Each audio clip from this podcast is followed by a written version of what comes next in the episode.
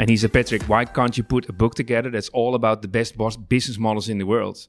And I said, you know, those doesn't exist actually, because a business model also always sits in a context and is very much depending on a vision of an entrepreneur.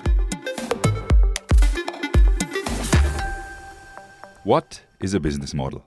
And more important, how do you shift an established one, reacting to the current technological and social developments in the world? This is one of the most important topics in the field of digital transformation. My name is Jakub Slavinsky, and with the godfather of business models, I discuss this topic in more detail. Patrick van der Pijl is the CEO of Business Models Inc., the agency behind the very much known business model Canvas, and even more, he's a great storyteller. We speak about the six specific business model shifts and deep dive into two very current ones from product to services and from linear to circular. As always in the Digital Makers podcast, we make it as hands on as possible, giving examples from both startups and corporates. As a result, we get specific action recommendations. Where do managers or company owners can start to shift their business models? In between the lines, you also get to know what the city of Delft and its blue color is very much famous for.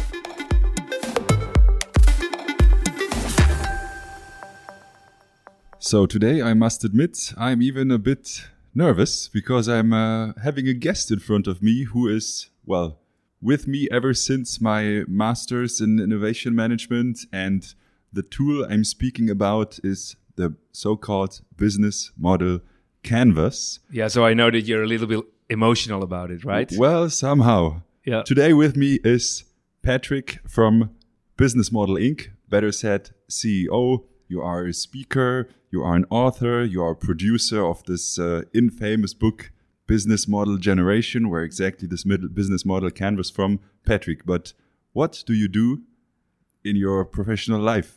Yeah, you know, I, I always, when I was, um, yeah, when I was young, I always wanted to change uh, or challenge the status quo.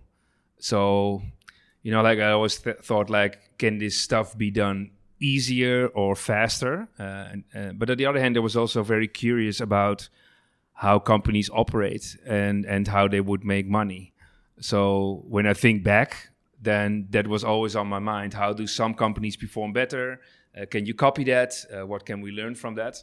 And right now, I'm um, uh, since 11 years. I founded uh, uh, BMI or Business Models Inc.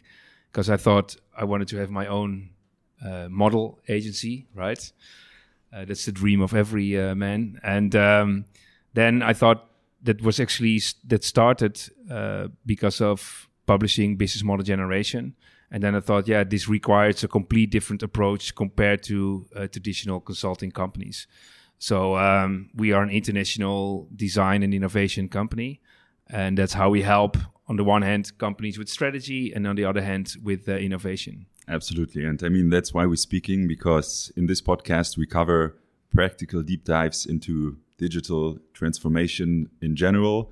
And uh, with most of my guests, I speak about either implementing a specific technology for a specific use case or optimizing, transforming uh, processes or culture within the company. But so far, I haven't spoke with anyone about transforming business models in total. So the, the whole piece or the whole strategy piece of business models was missing. Therefore, I mean, what is a business model, simply said? Yeah, you know, like when I came across, um, you know, I was working uh, as a consultant in in uh, innovation, and when we came up with new ideas, we thought like, how can you make money with such a concept? And you know, like going back more than ten years ago, you felt like you needed to put a business plan together. Um, but mm. when I started to write a business plan, then I thought like there are so many things that I don't know. So you write down stuff that you don't know.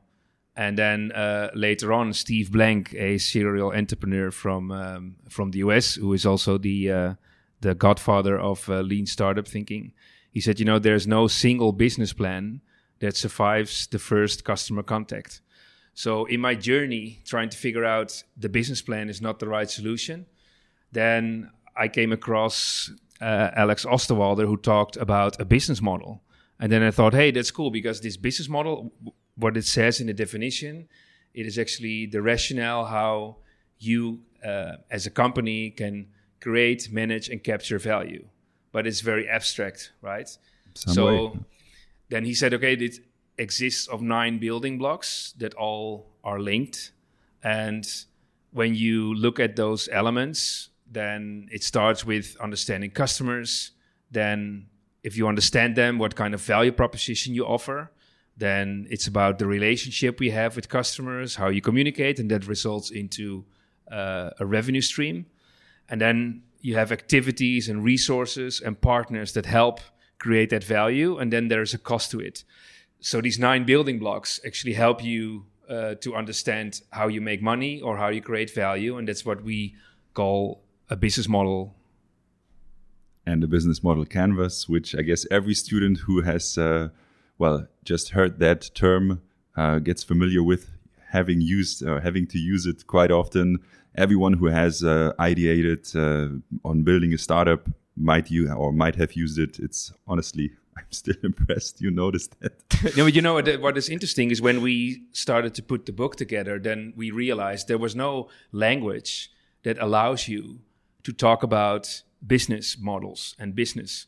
So then, um, when we uh, had this idea, I mean, Alex had this idea, uh, the key author, together with Yves Pigneur. And then we said, okay, so when it comes to the business model canvas, why and how is it used? So at the first instance, we thought this is only for innovation. So, like you said, uh, when you're a student, uh, you would like to create your startup, you're going to use this tool to come up with new ideas. But when we started to uh, talk to people who use the tool, actually, it was also about understanding for existing companies um, how they uh, perform on their um, uh, creating revenue or creating value at the moment. So then we we learned that there are two ways to look into that. Like one is on innovation, but the other hand also on understanding how value is created.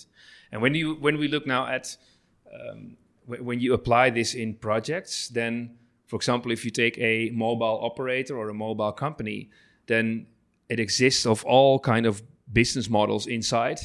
Uh, so one is to understand, and if you like to innovate, then you use the business model canvas to innovate. So that's interesting how you can see there are different ways to use or apply the business model canvas as a tool. Absolutely, and I mean, for speaking for larger corporations, they run their business in uh, many domains. They might have different separate business models that, uh, yeah, not not just one. So for them, it's even uh, of more value to understand how do how do those maybe even relate, what are the key resources uh, at hand, and so on and so forth. Yeah, we, we learned that there was no language. So, for example, um, you know, we were spending time with the um, uh, CEO of Toyota Financial Services, and it was as an offsite in Santa Monica Beach, right? And then we said, like, yeah, when it when we look at Toyota, what does the business model look like? So he was sitting in the back of the room, and we were doing the workshop with 50 people, and then we asked one team to present, and you know, there was no clarity who was the customer for Toyota Financial Services. So he said, is it the car owner or maybe it's the corporate company Toyota? Is that our client? Uh, or is it the dealership?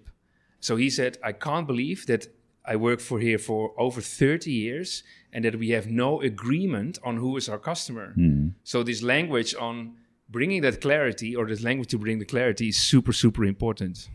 So I see. I mean, this is also a huge role that understanding the business model plays in how to design the transformation of a business model first, right? And linking to that, I mean, just in your in your very recent book, Business Model Shifts, you speak about how, well, if it's uh, startups, corporations, even students can uh, can use a framework you adapted to basically describe and even more design how the current applied business model can be shifted to newer one, which of course then go on accordingly with technolo- technological developments, economical, societal developments, basically the future, which is important. Yeah, so so, so you know, like I, I take you back two years ago. So when I was spending time with our uh, publisher in the US, with Richard Narramore uh, in Hoboken. And he said, Patrick, why can't you put a book together that's all about the best business models in the world? And I said, you know, those doesn't exist actually, because a business model also always sits in a context and is very much depending on a vision of an entrepreneur. Um, but I said, what I can do is to study the different business models and to see if we can find patterns. And that's what we started already with business model generation. There's a specific section about patterns. But um, right now we felt that, yeah, um, business models are also living creatures mm. and they also change.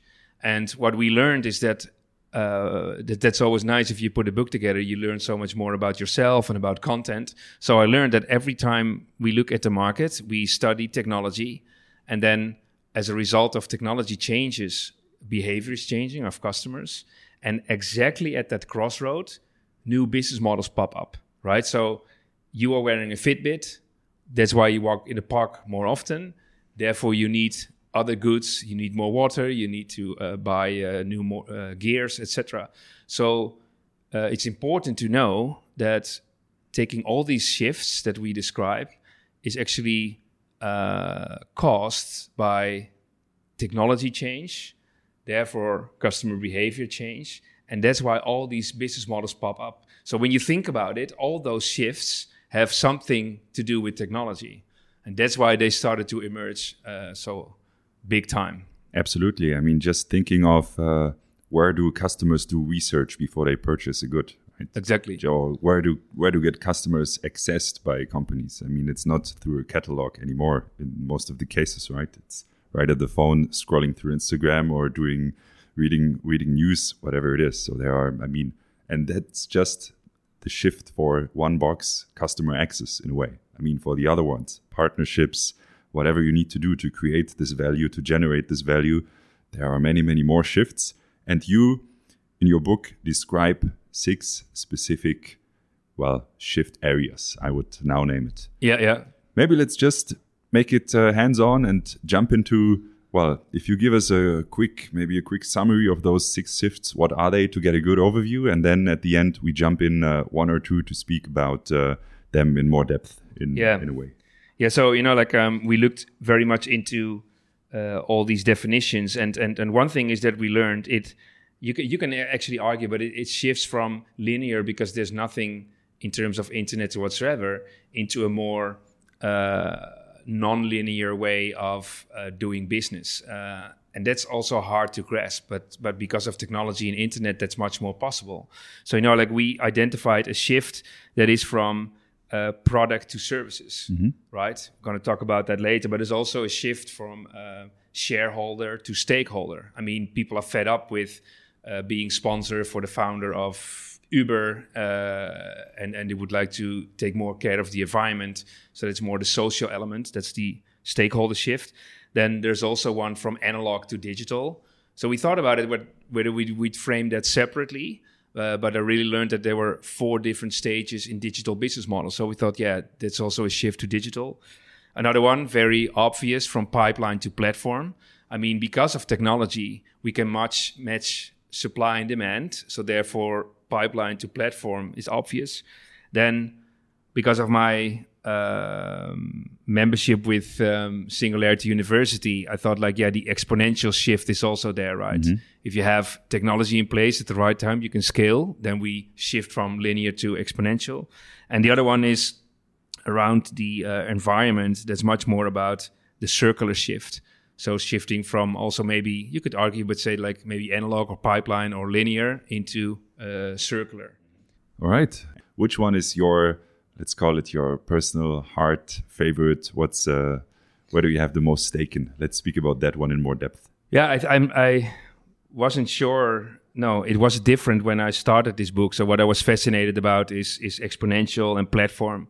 But you know, like more and more, um, for me, it's more about the circular uh, shift. Mm-hmm. So when I had this conversation with the publisher, he said, "Patrick, I love those shifts, but the circular one, we couldn't care less here in the US." I said, okay. He said, it's not that big thing. People don't understand it. But anyway, I was stubborn, so I thought, let's put this uh, shift in.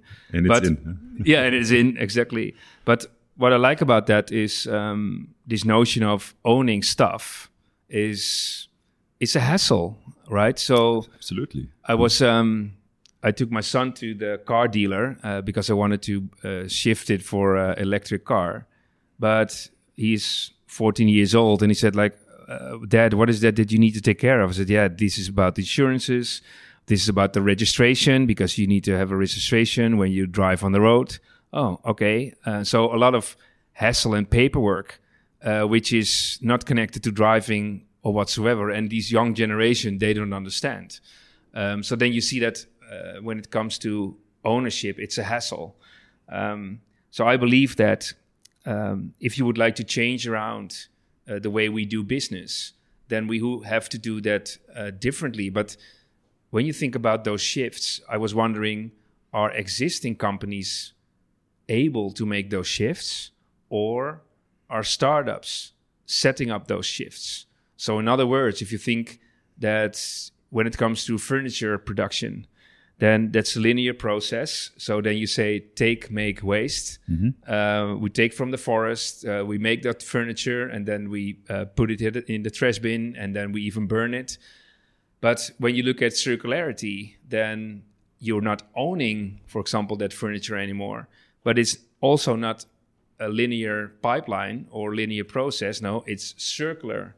So that requires a complete different mindset. Um, but I was, I'm, I'm very worried honestly because when I put this um, stuff online on LinkedIn, I did that for a magazine in the Netherlands, and then uh, many people said like, "How can you be happy if you are not owning stuff anymore?"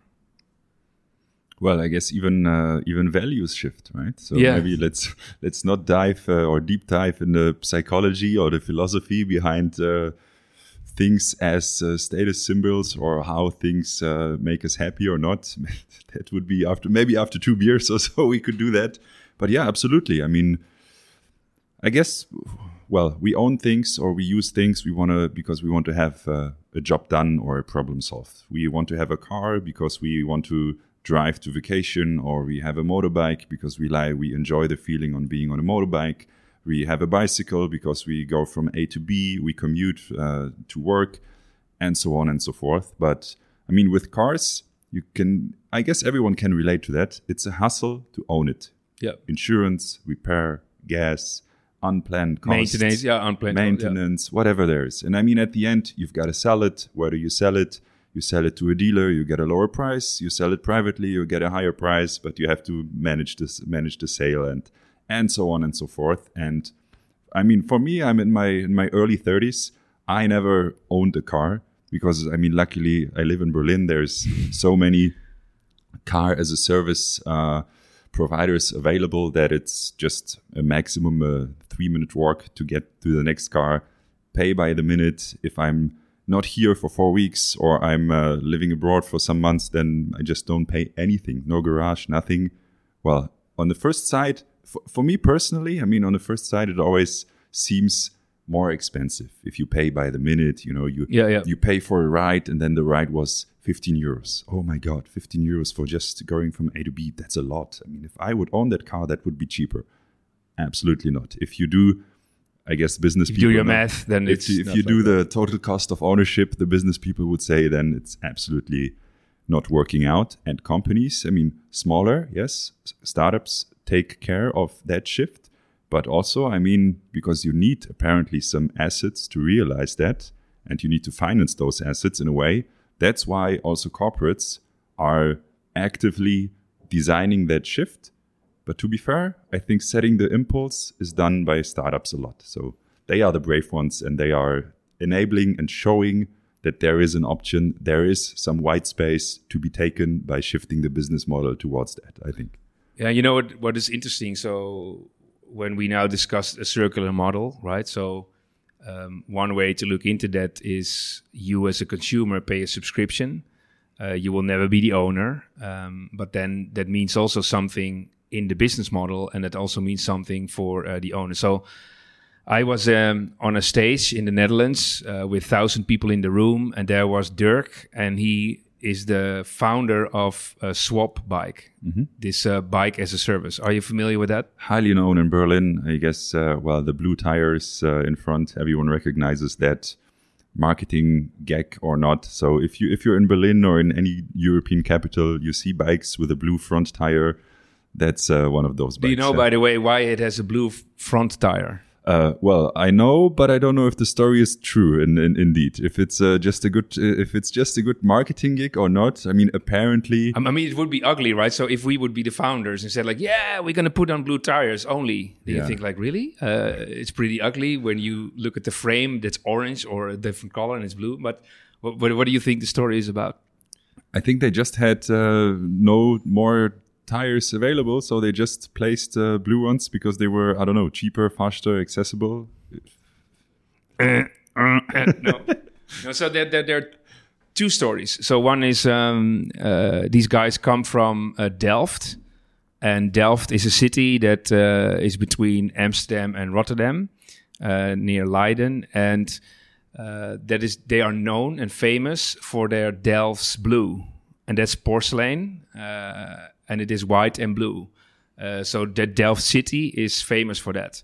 But they thought we would like to make those bikes super cool and recognizable. So we do two blue tires because everybody will recognize that these are our bikes. But at some point, they thought like, yeah, it's too much hassle and too expensive to put two, so they only stick then with one. So that's the whole story. All right, so it's the other way around. It was uh, it was actually cheaper to stick to one black one instead of. All right, Yeah. Patrick. If I ever would be in, uh, I don't know how the show is called in English. Who wins the million or become a millionaire? And I get the question, uh, what is the the color of the city Delft? I will definitely donate a piece to the foundation of your choice. So, thanks for closing that gap in my general knowledge. Yeah, yeah, but but you know, to take you back to that stage. So remember, I was there with Dirk, and he explained the whole concept of uh, bike as a service, and I will go to the biz model later on in, in more detail.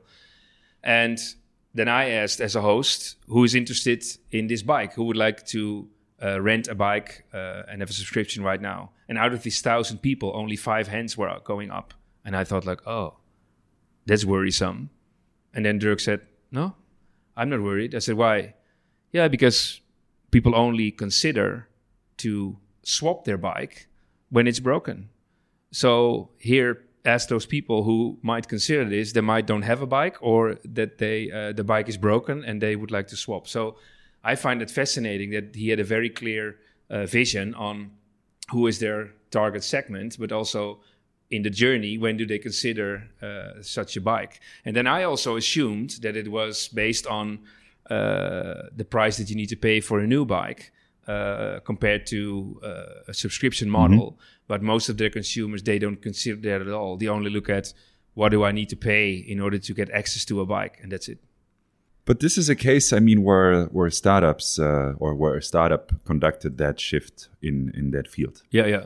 But um, there's also a, a corporate company now involved, um, and that's interesting when you dive deeper into that business model, right? So um, when you look at their customer segment, they identified students and uh, uh, business workers in the second instance as their key uh, segments. And then the value proposition was really about access to a bike that works.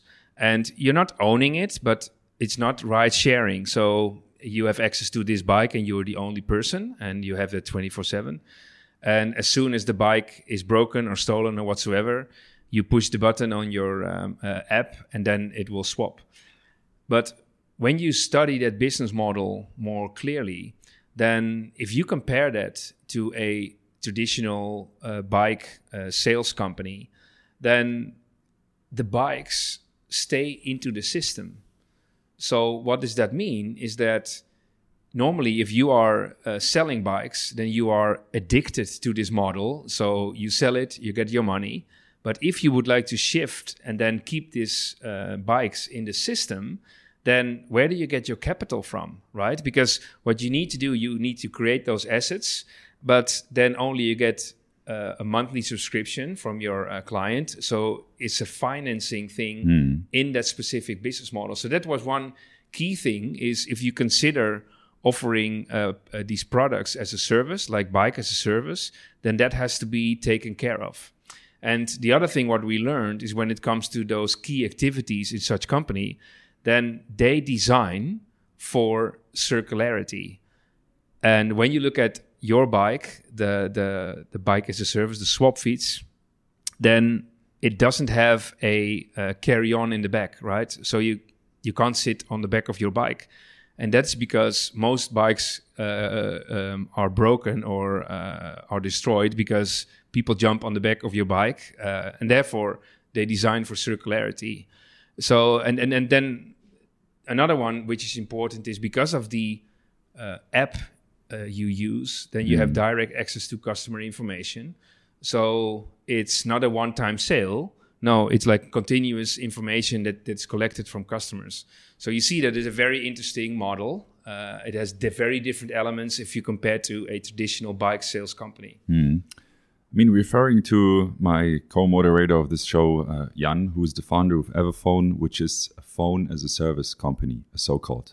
I mean, you have to imagine how do companies get phones for their employees? Right. So the problem is, or the aim is, the employee should be having a working phone, should be satisfied with the choice, maybe get the phone uh, of of its own choice, uh, and well, then after using it, it has to be somehow like the data has to be wiped and maybe even returned under under no normal circumstances. Under normal circumstances, and I mean, what's not normal is that, for example, this number counts for Germany. There are 200 million phones in the drawers of enterprises which are not used anymore. No way. So you see how, let's call it uncircular that is, because. Yeah, how come? How they sit in these drawers then? Well, it's just not worth for the company to sell it off because they have to consider wiping all the data. They have to find a reseller or someone who purchases it in bulk. And they get so low prices that they like comparing what you can win, what you can get, and what effort you have to put in. I mean, there have to be employees doing only that and all that. It's just a hustle. So Jan decided exactly in that way to disrupt this uh, acquisition way and make it first as a service. So you pay only what you use. And but what's what's more important, business model wise, that that this business model works. Everphone has to and is reliant to take the phones back after the usage cycle. Yeah, because yeah. of course, I mean, even we privately, after two years, we want to have a new phone. Maybe the battery is uh, is getting lower or the models are getting better.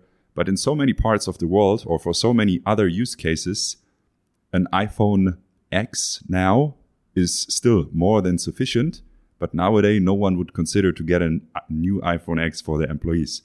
So this business model then is, well, heavy relies on taking those phones back into the system, refurbish them if necessary, and then sell it off and bring it to other consumer groups. Because otherwise, also the the whole financial situation would not work. So yeah, yeah. So I was wondering when you look at that model when and uh, and you charge a monthly fee, then uh, Jan needed to think about financing all these uh, phones. Correct. But on the other hand, also uh, when you take those phones back, I mean, it's too expensive if you right away would circulate them into whatever new uh, object. Uh, so you said that you refurbish and that goes in through another uh, customer segment uh, cycle. Absolutely, and I mean the analogy here to the the bike uh, the bike as a service company or car as a service is that whoever does that or whoever brings that service is specialized on only that one asset class in a way. Yeah. So the only thing this bike company does is producing, designing. That swap fi- fiets that only bike. Yeah. Correct. They only do one thing, and they do it. They are perfectly specialized on repairing it, bringing it back to the system, handing it out to the next user.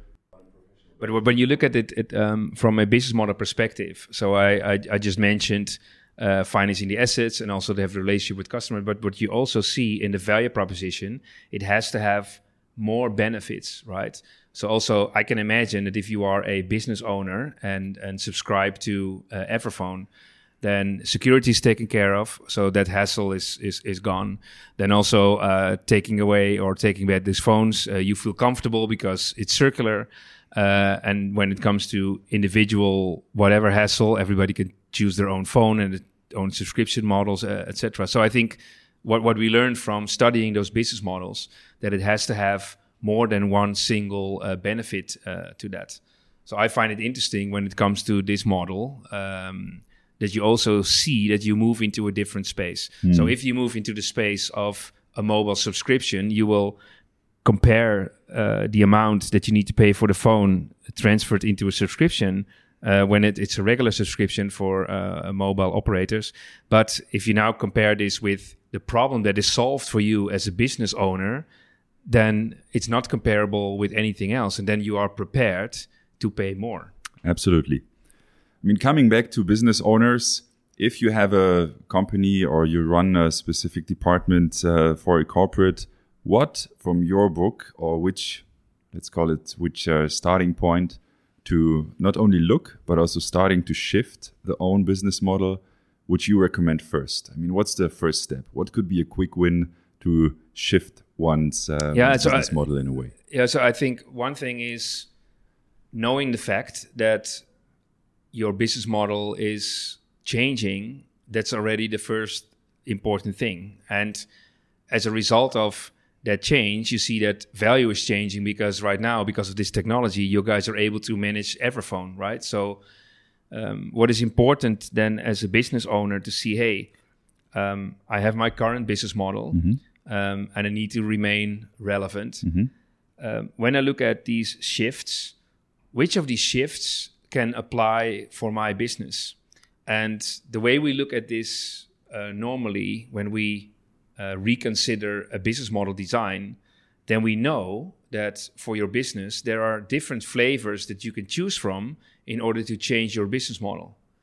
Um, and normally that would be more like a ideation exercise. It would be complicated, but now when you see and you look at those shifts, that is actually proven in the market that those shifts happen. So you, as a business owner, could think, okay, I'm selling these uh, um, mobile phones. What would the services shift look for my company? But what would the digital shift look like for my company? Mm-hmm. Or how would I operate in a platform uh, model? And when you think like a designer and map those out, then you will get insights on how that might be relevant for uh, your business. And then you can make a decision uh, whether you should uh, shift or no. Mm. And what we learned with uh, IKEA, for example, is I asked them the question, how come that uh, you are developing this furniture as a service? He said, well, look outside. There are many clients um, uh, lined up because they request this kind of services. So, what I find interesting as a business owner, if you create the lens of the business models and see those different options, you started to recognize much earlier on whether this one could be relevant. So, if I would now uh, go to companies and look at their business models, I would always say, okay, what would the services model look like? Because one way or the other, uh, customers are asking for this because they don't want to have hassle. They would like to pay for usage, not ownership. Uh, they would like to uh, uh, get access to that kind of stuff more easier and faster. So for sure, uh, customer behavior is changing towards mm-hmm. Uh, that. I mean, to be fair, what I think I liked most about uh, reading your book is that there are so many great examples from not only I mean, examples and case studies from not only the companies that we know that are highly innovative anyway, but also from companies that, uh, well, work in some or operate in some fields of, of industries that are not that customer facing as we expect. And you describe fairly well exactly in which part of the value creation, so speaking again, in which box of the business model canvas, what is happening to support that specific shift. And I mean, as you just mentioned, knowing that the own business model is changing, that's a good thing. What I always uh, what always helped me in whatever I do is looking left and right, basically. So what are not my direct competitors doing, but what Yeah. are other industries doing? I mean, maybe That's what you learn most. Absolutely, absolutely. What is happening in uh, pharmaceuticals that could be somehow translated to any industrial company or, or in a way, you know, like sharing uh, sharing development times or sharing laboratories, what, whatever it could be. And I like about your book that there is this look left and right is basically in that book. So you can it's like an it's like a blueprint to well, maybe not exactly, but know how to and where to start looking to transform or to shift the business model towards uh, a better, in that way, if it's uh, if it's the circular shift, in my words, to a better future. huh? Yeah, and you know what is actually interesting? If you take one step back and you look at the content, then because there was no optimum in technology and internet, then the way we ran our business was always suboptimal, right? Um, and right now it's it's more and more optimized because we can match supply and demand much easier because we know customers better, but also we are able to um, connect also our production processes much easier. Uh, so in the perfect world, there should be no waste, uh, right? That right. And the other thing is when you look at ideas or business models, um, everything is already invented, but not by you.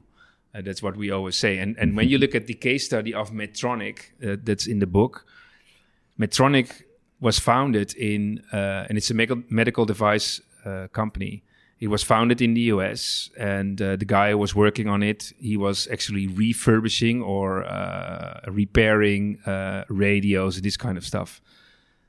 Was not very profitable. He spent a lot of time doing this, and then he thought, like, hey, maybe I can develop something uh, like um, uh, how do you call it, like a device uh, to uh, keep your heart uh, ticking, like these uh, as a pacemaker, so to say. So that's how he started to develop this, and he was already early on wanted to be paid by for usage instead of uh, s- selling these single items because he wanted to make sure that he could maintain uh, those machineries and and learn from that. Um, so you saw technically wise, it was not even possible, but he always wanted to work like that. And now Medtronic has evolved into um, a big, big global company. And now they do uh, robotics as a service uh, because hospitals are not willing to pay or ready to pay these big capital investors uh, investments for those big machines, right? Uh, and that's already happened also with Rank Xerox uh, when they had the first printer in the 50s, 60s. And there's also about the problem to be solved is uh, printing and not buying uh, equipment, right? So I think that's, yeah, uh, it's fascinating when you look through that model and, and look at two examples. And coming back to our publisher, that's what we said. We have seen so many business models. It would be cool just to uh, publish this, but also that other people can make sense out of that. And I think you achieved uh, you achieved what you wanted to. Thank you. Patrick, I thank you a lot for those, uh, well, innovative insights into your book, into business model shifts in general, into a very easygoing discussion over a table and uh, Dutch as a service models, but also German as a service models. So I will link uh, for sure to that book in, uh, in the info box of this podcast. I can highly recommend it. If someone want, uh, wants to reach out to you, also your contact details are in there, so I can. A, a small dream come true. I now I now officially have finished my innovation studies forever. Thank you. yeah, yeah. You know what I like is that uh, when we were in contact, then you said like, I just come to the office in Amsterdam, so um, looking at well, listening to a podcast, you can't see, uh, but we're actually in Amsterdam. So uh, yeah, I like that we recorded it um, uh, here uh, and to have a conversation about this uh, content. And yeah, and I'm I'm super excited about this uh, shift. And uh, I would, uh, you know, I had one conversation with um, the founder of Fairphone, and he said, yeah, we should stop own stuff. Um, so I think yeah, that's the right way going forward. So I'm super excited also about uh, your Everphone uh, business model because that's yeah, I find it tremendous interesting and not for no reason that um, we're also becoming a client. So this solves the problem for me as an entrepreneur as well. Well, I don't know if I have to highlight that as an uh, advertorial or not at this place, but it was not meant to be. But, uh, it was not meant to be. Patrick, thanks for your open, uh, for your open, yeah, insights, sharings uh, of your great book. Thanks a lot. Thank you.